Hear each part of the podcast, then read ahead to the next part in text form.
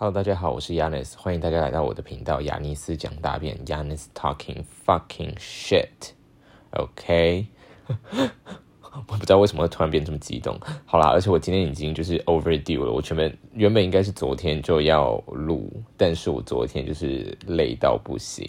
即使累到不行，我还是三点多才睡觉，真的不知道我的生理时钟怎么了。但是重点是我昨天没有录，所以我就今天要来录。但 anyway，就是感觉应该也没有人太 care，因为就是我的观看人数就是大概就是几十个人而已。但是如果你们很 care 的话，那那我也是很开心这样子。好，那这一集的话呢，我要来讲就是分享一些我在以色列发生的事情，但是在讲就是进入一些就是。可爱的人生经历介绍之前，我还是要稍微讲一些比较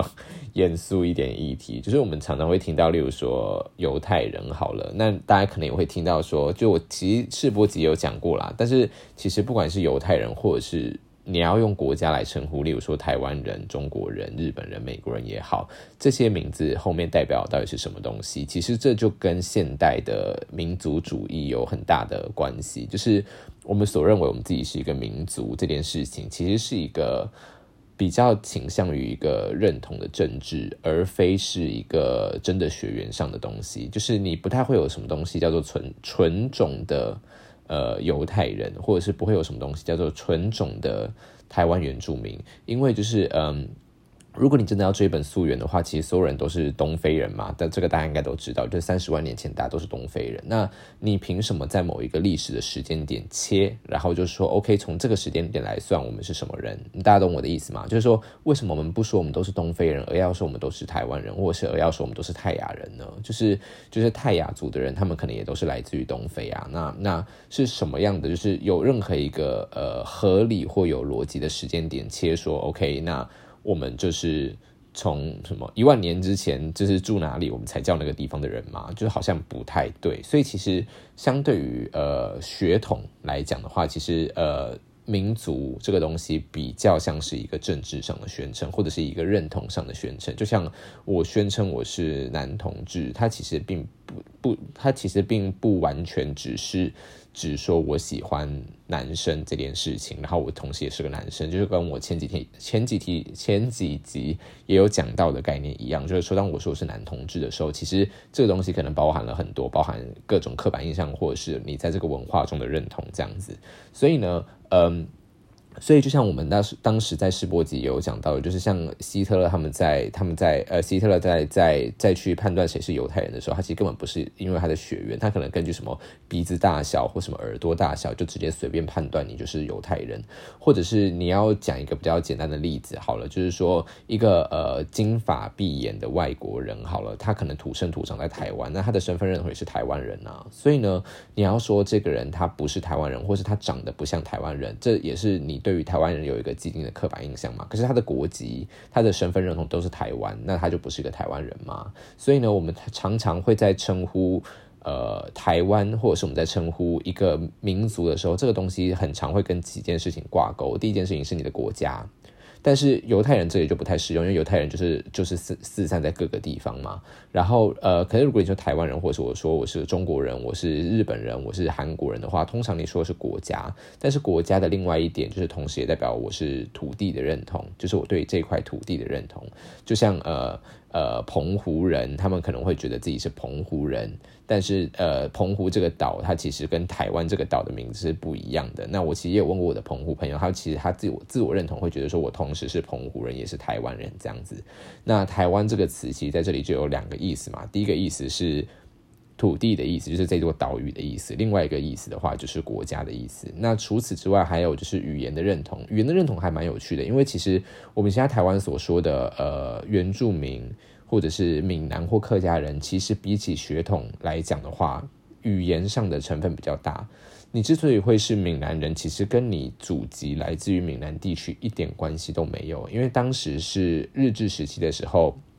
由呃小川上义他来就是主主持台湾的就是民族分布的，那他当时所判断的标准就是说你会讲什么语言，他就说你是什么人，所以你很有可能是一个来自客家地区的一个孤儿，然后你被一个来自闽南地区的家人家收养了，然后所以从从小你就会讲闽南话，那你。到现在可能你已经是爷爷了，那你的后代子孙都会觉得说，OK，他们是闽南人，可是事实上根本不是，他们其实是用你的语言来判断你的呃你的你的族群认同是什么，所以你的所谓的民族这件事情跟语言有关，跟土地有关，也跟国家有关，所以它其实并不是单纯的这么呃显而易见的用血统来判断，所以呢，就是不要再有一种就是说，哦，我们是呃。假如说我们是中华民族，或者是我们是汉族，这其实就代表说我们协议里面留的是这一个血统的人，其实完全并不是，它完全只是一个你自己倾向于称呼自己的一种身份认同而已。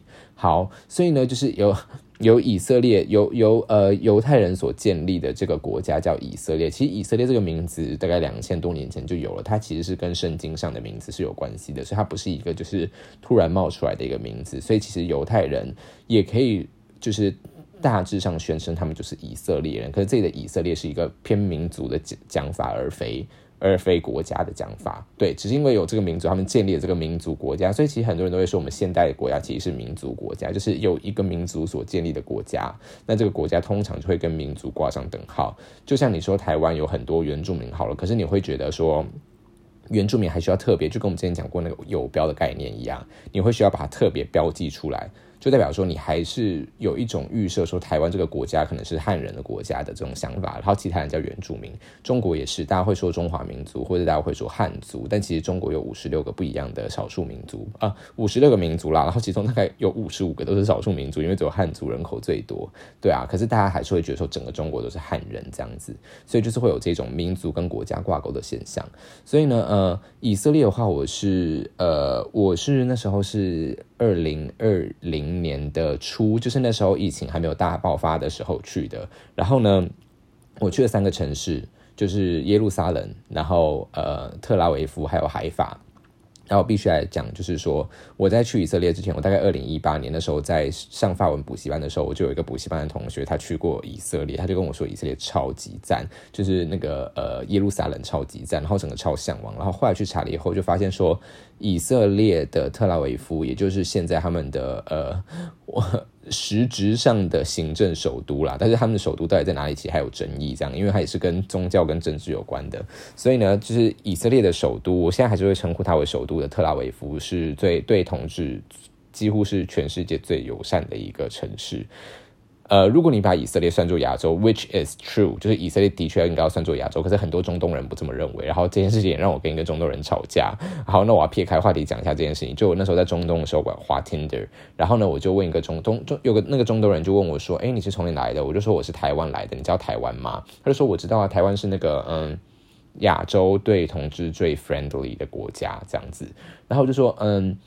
虽然说台湾 legalize gay marriage，但是我觉得其实对同志最 friendly 的应该是以色列。然后他就跟我说，以色列又不是亚洲。我就说，以色列当然是亚洲啊，以色列怎么不是亚洲？结果他就封锁我了。请问什么意思？什么意思？大家告诉我什么意思，可以吗？就是你自己地理很差，为什么要封锁我？好，所以我当时也是觉得 OK，这应该这应该是上一集的内容啦。但是就是没关系，我还是稍微讲一下。好，然后呢？所以那时候就是，我就觉得说，以色列其实是亚洲最最友善的国家，甚至可能比欧洲很多国家都还要友善。特呃，但是只有限于特拉维夫啦，因为其实呃，耶路撒冷离特拉维夫大概才六十公里远。六十公里，你知道是什么概念吗？六十公里大概就是台北到新竹的概念，其实非常的近。但是特拉维夫其实跟呃呃。耶路撒冷的整个风气不太一样。耶路撒冷其实也有同志大游行，可是我记得二零一几年的同志大游行是有被非常非常正统的呃犹太人，就是非常正统的犹太教的人士，就是拿刀去砍，就是参加游行的人，然后后来就被抓去关了嘛。这当然就是想当然就是会这样。所以呢，其实虽然都是在同一块地，而且虽然就只有像台北到新竹的距离这么远而已，可是其实特拉维夫比呃。比那个耶路撒冷开放非常非常多，因为耶路撒冷呃，它至少还是个宗教圣地，而且它是我不我不知道大家知不知道，但是它其实也是伊斯兰教的圣地，它同时是伊斯兰教、犹太教、东正教、天主教、呃基督教的圣地，它是非常非常多宗教的圣地。然后呢，所以呢，在那里的话，就是就是就是还是会有一点点可能对同志不友善，但是对特拉在在特拉维夫就是同志超级爆友善。以色列有一个自己的同志教软体叫做 Atraf，我不知道 Atraf 在希伯来文有没有什么特别的意思啊？我没有去查，可是它就是 A T R A F。然后呢，它除了自己的教软体以外，它还有另外一个东西是他们的网站，而且他们网站就是一个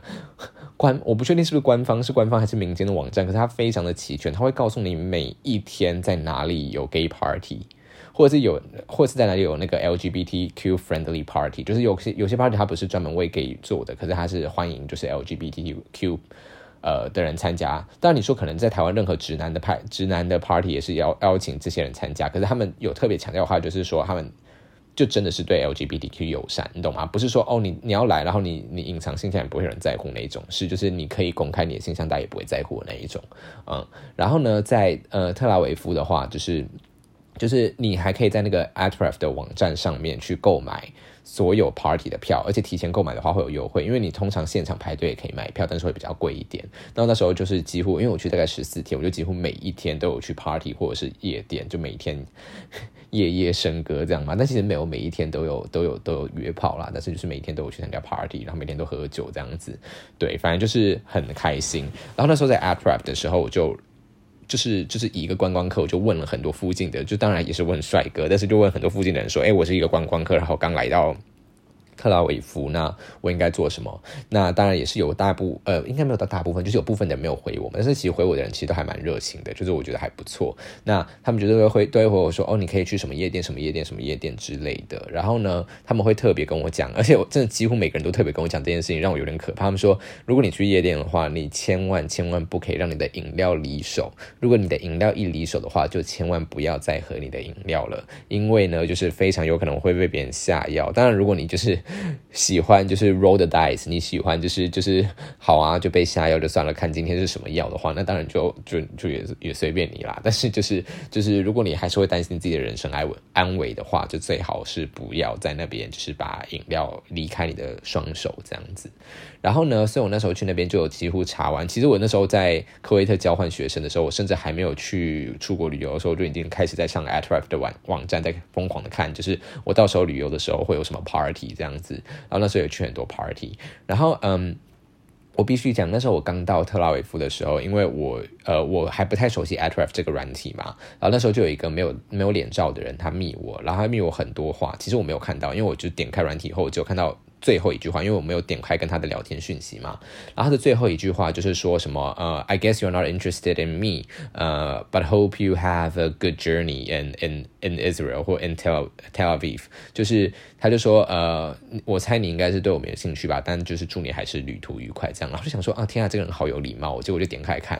结果他有传给我脸照，而且他是个超级爆帅哥，他超爆帅的，然后后来就回他，然后那时候我其实就是我有个旅伴，他跟我去前两。天，他第三天就离开了，所以等于说后面十二天是我自己玩，但是他就非常非常非常的好，他人非常 nice，他邀请我去住他家，而且他真的是好人。就是我后来，因为我还是有订 Airbnb 嘛，就后来变成说，因为他周末要回特拉维，呃，要回耶路撒冷是他爸妈住的地方，所以我周末去住 Airbnb，然后我平时都住他家，然后住他家的时候就跟他打炮嘛，就是就是对，还是有打炮这样子，然后呢。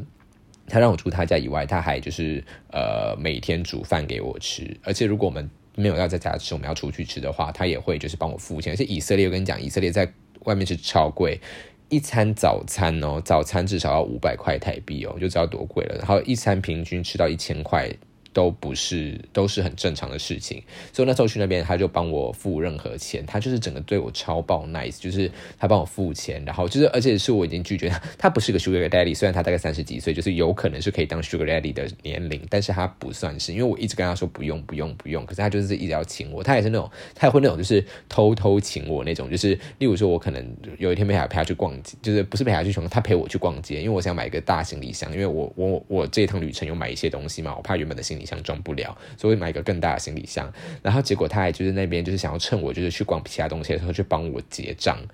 然后我觉得就很就很就很烦，因为我就不太想要被他请，就是我觉得这个东西是我可以自己负担得了的价钱，可他就一直想要请我，然后让我觉得就是就是不知道怎么办，就是也很谢谢他，可是又觉得说自己就是很。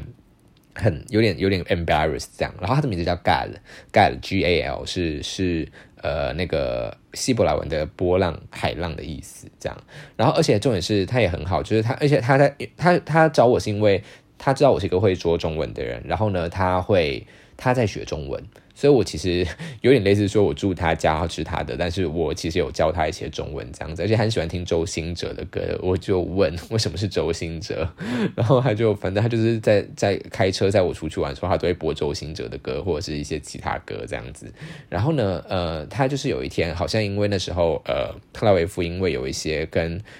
有一些仇视 LGBTQ 的一些东西出现，然后结果就是他他的，因为他是高中还是国中老师，他就全校的学生都去抗议这件事情，所以他那天就莫名其妙被自动放假，然后他那天就带我去海法玩，然后海法就是一个很很赞很赞的地方，超级赞，真的超级赞，就很像是中东版的。加州的海滩那种感觉，就是你可想而知有多多赞。而且我去那天天气还不是到最好，而且我都已经觉得很赞了。所以天气更好的时候，一定很就是一定赞到爆。然后好不行，我都还没有讲到特拉维夫的同志派对。所以那时候我去特特拉维夫，我去的第一天我就遇到一个超帅的帅，也另外一个超帅的帅哥。可是他眼窝深到有点像是在嗑药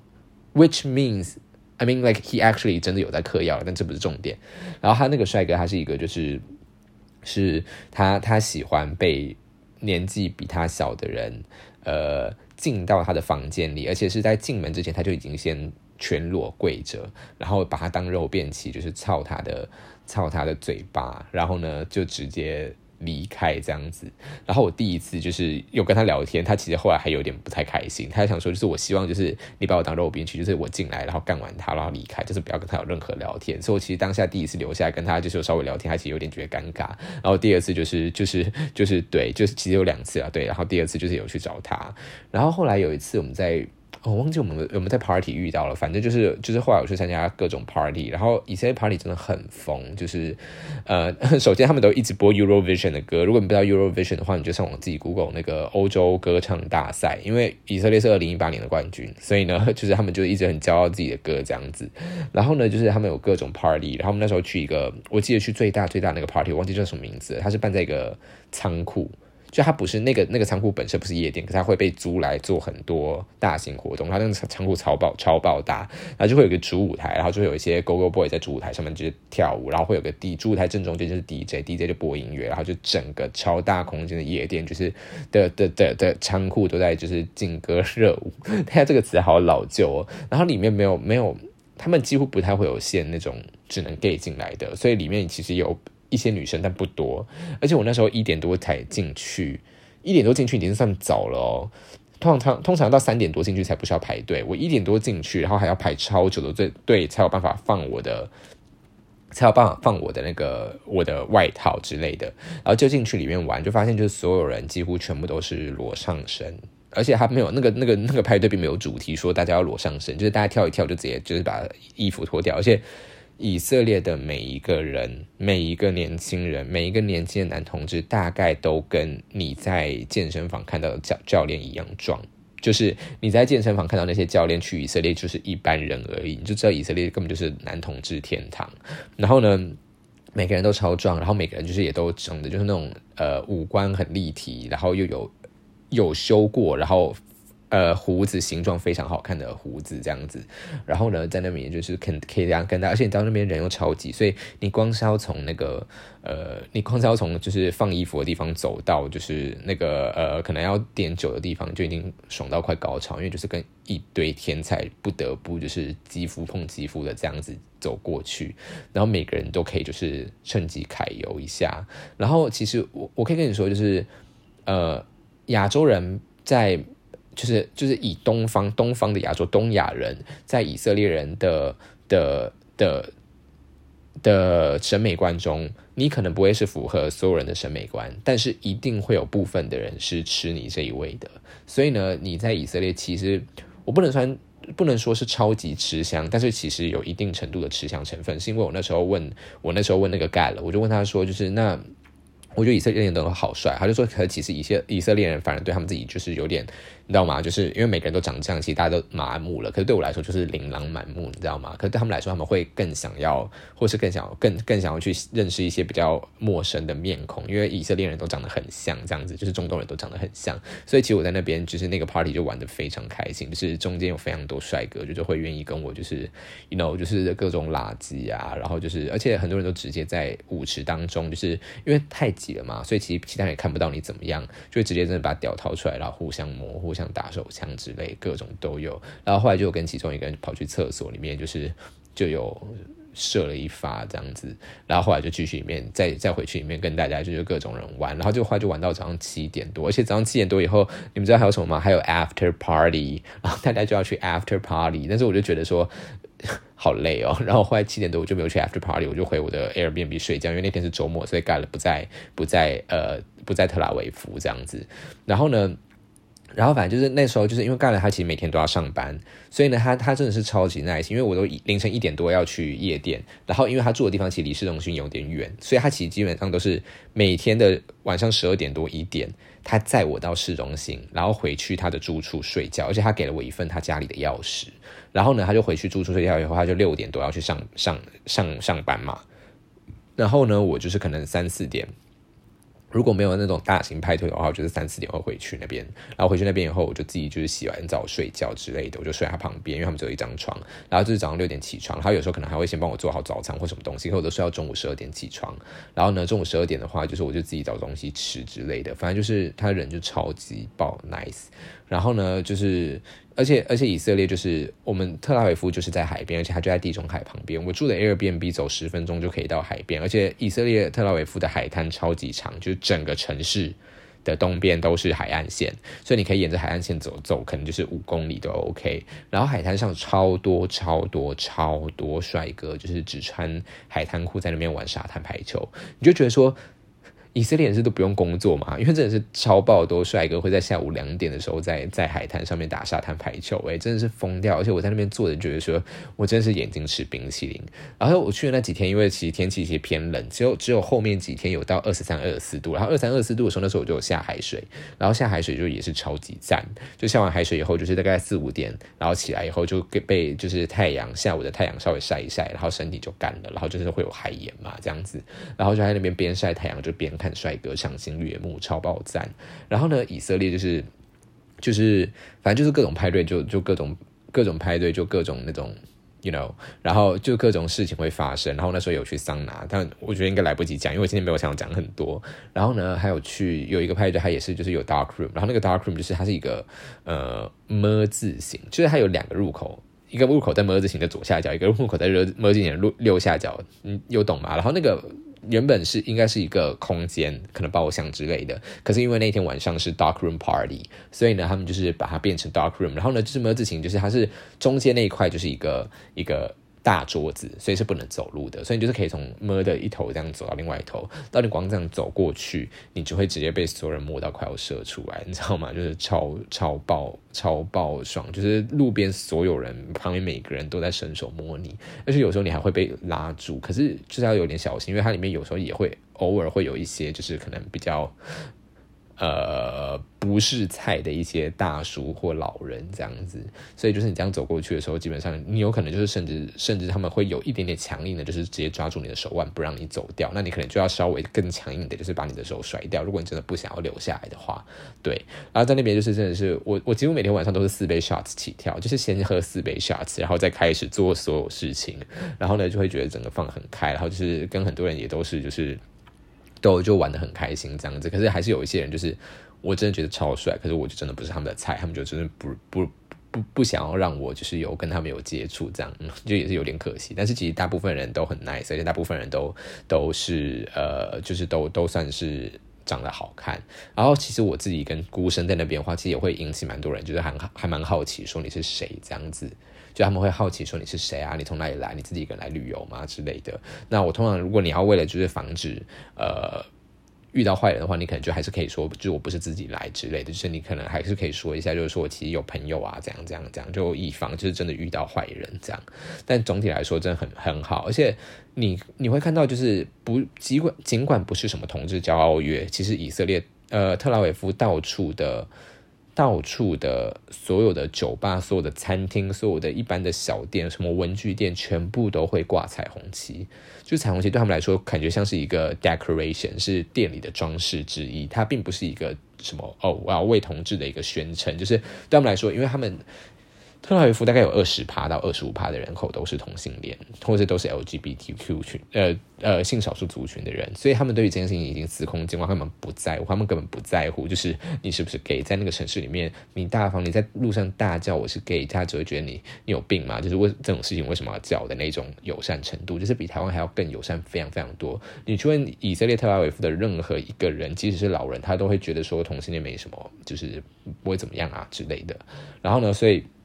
所以我猜，如果你今天在 在特拉维夫看到一家店，他没有挂彩虹旗，我觉得单纯只是因为彩虹旗跟他的店的配色不一样，就是不搭，他才会不挂。不然的话，其实他们都没有，就是他那个店也没有说哦什么我超级挺同志或怎么样。可是所有店几乎都会挂彩虹旗，就是他们很厉害的地方。然后他们的呃 Pride，他们的 Gay Pride Pride Parade，其实如果你要把以色列算作是台呃算作是亚洲的部分，亚洲的一部分话，他们的才是全亚洲最大的。对，而且很多，因为因为很多人很多欧洲人把以色列当做欧洲的后花园，所以他们很多欧洲人会就是在 Pride Parade 那那段时间就会跑去以色列，飞去以色列，然后参加他们的同志大游行。所以呢，就是就可想而知，就是其实非常非常非常的盛大，而且你知道，就是中东人一堆人都超帅超爆帅，你在游行里面走就会整个很开心。可是我后来没有去到，因为六月的时候我我已经在台湾了，而且那时候盖了还邀请我，他还跟我说他想要买买我的来回机票，叫我六月的时候。去去特拉维夫找他，我想说疯了，我真的不可能可以接受这件事情，太可怕了。就是我不要被包养，虽然被包养好像很赞，可是我真的是心里会过意不去。我就觉得说我亏欠对方太多了，这样子。对，反正所以就是呃，我后来没有去，我没有去到 prepare，我觉得很可惜，因为因为时间上也不允许。这样我一月去了 prepare 是是六月的事情，但是就是你就知道说特拉维夫是一个超级超级超级同志友善的地方。但是另外一方面的话，就是以色列同志友善其实是一种烟雾弹，我不知道大家知不知道这件事情，就是因为以巴冲突嘛。其实以巴冲突，如果你真的去爬出历史，以客观一点的角度来讲的话，其实以色列。是坏的那一方，而且他有西方的所有政权去支持他，就是他会对巴勒斯坦的人进行一些惨无人道的剥夺，或惨无人道的，就是一些攻击或战争。就是因为其实巴勒斯坦那块地在以色列建国之前就一直都是巴勒斯坦人的，就是因为以色列他们呃，当然耶路撒冷在那边嘛，然后美国人或者是欧洲的一些大佬，他们那时候就是在在二战的时候就觉得说，哦，以色列人真的好可怜，犹太人真的好可怜，他们几千年都没有家，那我们就是一起决。定定说我们把那个地方那个围绕着耶路撒冷的那一块土地变成以色列的国家吧。然后巴勒斯坦人已经在那边住了很多年了。然后巴勒斯坦人想说：“What the fuck？这是我们的土地，凭什么？就是你们一群西方人在那边决定说这个土地要变成以色列人，他就变成以色列人的。那我们这些住在这里的居民怎么办？所以呢，所以这是为什么就是以巴会冲突的原因。而且就是他们就有建那个以巴之之间的那个隔离的围墙嘛。而且他们还一直就是一直。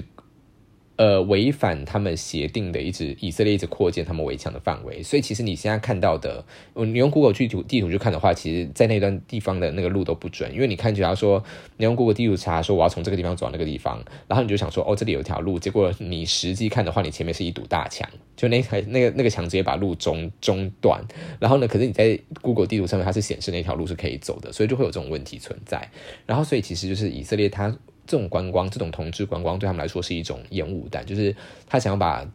以色列塑造成一个非常非常适合观光，然后非常同志友善的地方，就是用来去掩盖他们其实在政治上做了非常多肮脏事情的这个事实。好，今天就讲这里，拜拜。